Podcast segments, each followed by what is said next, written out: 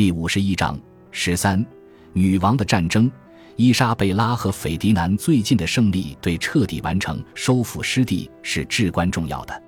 到一四百九十二年，纳斯尔王朝已经灭亡，但战争尚未结束。一四百九十年和一四百九十一年，两位君主开始围攻格拉纳达的都城。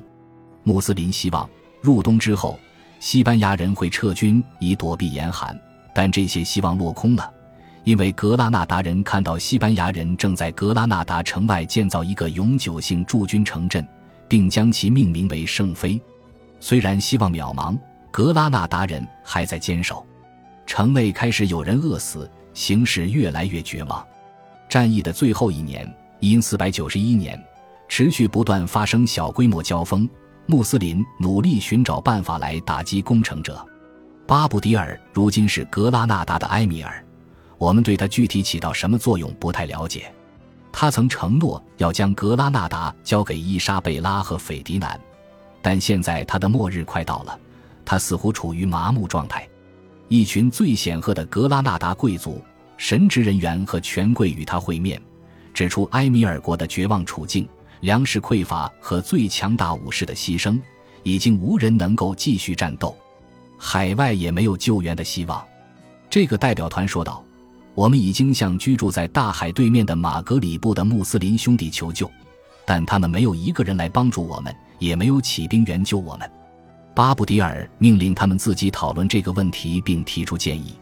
城市长老们决定派遣一位使者去见西班牙的两位君主，请求和谈。巴布迪尔同意了。今天的许多学者相信。巴布迪尔此时已经与卡斯蒂利亚人达成了秘密协定，但害怕如果被自己的臣民知道，他会丧命。他将开启和谈的责任推到其他人身上，让他们分担这些责任。到此时，巴布迪尔似乎主要是在考虑自己的私利。在与卡斯蒂利亚人的谈判中，巴布迪尔要求对他个人做出保障，告诉我国王和女王能否确切保证。让我拥有阿普哈拉斯，这是我们谈判的第一条。国王和女王能否保证兑现诺言，把我当做一位亲戚？据说贡萨洛的回答是：“殿下，只要您一直为两位陛下效力，他们就会信守诺言，保证给您的土地。”换句话说，巴布迪尔必须永久性臣服于伊莎贝拉和斐迪南。据哈维的说法。最终的和谈其实取决于巴布迪尔和西班牙的两位君主之间的私人的秘密谅解。于是，格拉纳达投降了。广泛流传的公开协定允许安达卢西亚的穆斯林继续居住在自己的家园，保留自己的财产，遵照自己的伊斯兰教法行事。他们需在三年内离开西班牙去北非，路费由卡斯蒂利亚承担。穆斯林被允许保留自己的信仰。不会被强迫改信基督教。穆斯林在投降时必须释放他们的基督徒奴隶。基督徒被禁止进入清真寺。有两个条款适用于居住在纳斯尔王国内的犹太人，他们被禁止征税或者对穆斯林行使任何权利。穆斯林获得的权益也适用于居住在格拉纳达的犹太人，为期三年。期满之后，若犹太人不改信基督教，就必须迁往北非。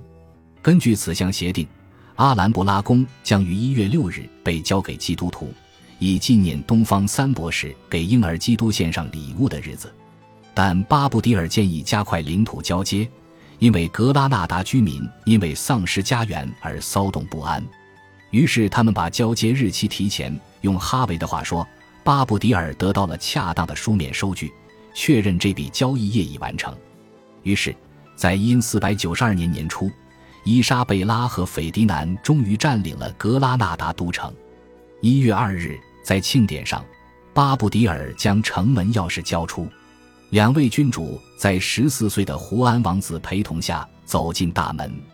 苏里塔回忆说：“这是一个令人难以置信的欢庆和幸福的日子。考虑到当时的环境，他们入城时非常宁静安详，这有些令人惊讶。”巴布迪尔已经将自己的儿子送给他们当人质，以确保城市被和平地交给卡斯蒂利亚人。城市顺利交接之后，巴布迪尔的儿子被送回家人身边。十字架和卡斯蒂利亚旗帜被安插在要塞的制高点，神父们唱起赞美诗，举行弥撒。巴布迪尔就这样拱手交出了自己从祖辈继承下来的产业。他离开时经过了一座后来被称为叹息桥的桥梁。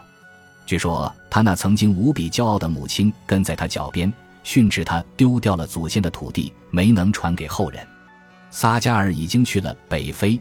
巴布迪尔不久之后也去了。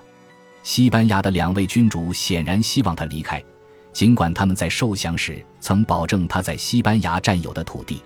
就这样，他凄凉地生活在西班牙主宰之下。据信他死于菲斯。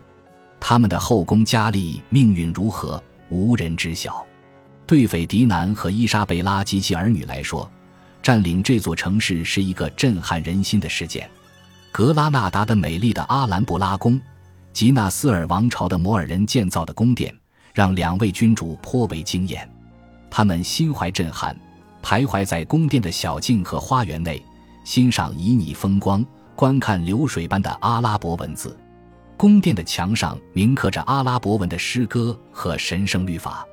伊莎贝拉注意到，其中一条铭文不断重现：“唯有真主是胜利者。”宫殿规模极大，令游客肃然起敬。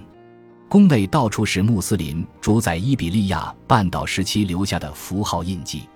一位目击者说，在宫殿中央，他们发现了十七面卡斯蒂利亚旗帜，每一面都代表穆斯林战胜基督徒军队的一次胜利。其中一名旗帜已经有一百五十多年的历史了。他们还得知，这座童话般的宫殿。是由基督徒奴隶的血汗建成的。还有一个发现让卡斯蒂利亚人毛骨悚然：附近的一群洞穴曾被用作监牢，很多犯人在围城战期间就被活活饿死。德意志旅行家希罗尼穆斯·敏采尔几年后参观了阿兰布拉宫，他说，他得知伊莎贝拉和斐迪南抵达时，城内原先的七千名基督徒奴隶只剩下一千五百人。幸存的奴隶憔悴不堪、满身污秽的出现了，其中约有七百五十人已经濒临死亡。他们离开地牢的时候，唱歌赞颂救世主耶稣。他们拜倒在伊莎贝拉和斐迪南脚下，哭泣着、呼喊着表达感恩。足足用了两辆大车，才将他们原先佩戴的枷锁运走。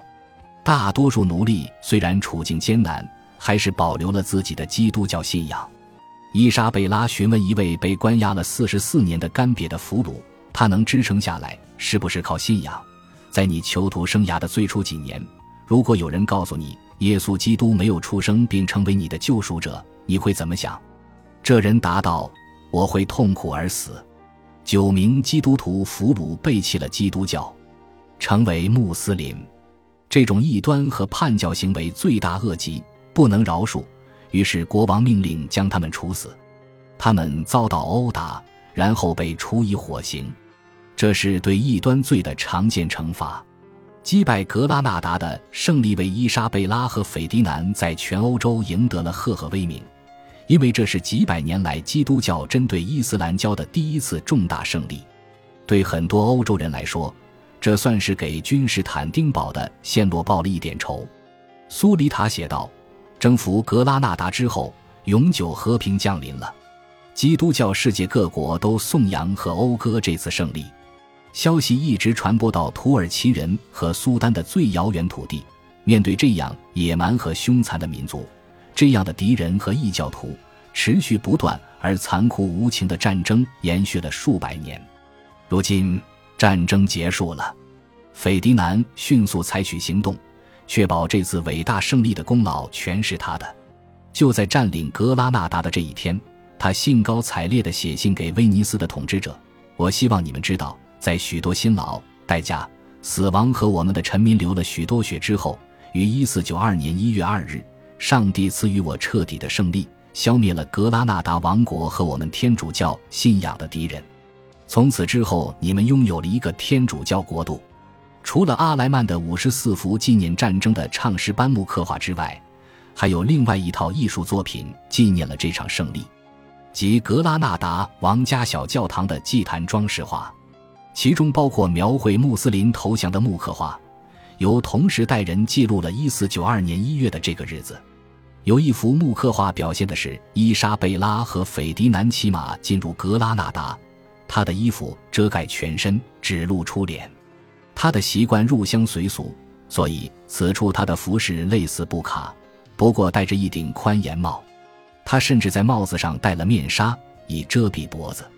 在另一幅木刻画中，巴布迪尔走到国王和女王面前，献上格拉纳达的城门钥匙。长长的一对基督徒俘虏从他身后的要塞散乱地走出来。第三幅木刻画表现的是穆斯林在一座喷泉处接受洗礼。第四幅是浑身遮得严严实实的穆斯林妇女接受洗礼，隔着厚重的面纱还可以看得到他们悲伤的眼睛。很显然，将这个新省份融入西班牙的过程不是一帆风顺的。但西班牙的两位君主已经建立了一个新的负责宗教监督与控制的机构，他已经严阵以待去镇压穆斯林。感谢您的收听，喜欢别忘了订阅加关注，主页有更多精彩内容。